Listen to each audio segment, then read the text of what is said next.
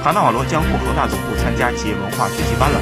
本赛季，恒大经历开局四连胜后遭受打击，客场二比一爆冷不敌人和。随后第八轮主场面对布迪国安，同时交出了冠军状元。亚冠赛场，恒大三胜一平两负小组第二的成绩惊险突围。当时不少人曾认为本赛季恒大或将四大皆空。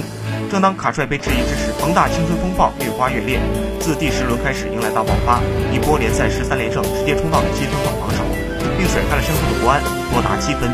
恒大虽然在亚冠四分之决赛两回合淘汰刘德豪，但一波长达六场的不胜让恒大拱手交出主动权。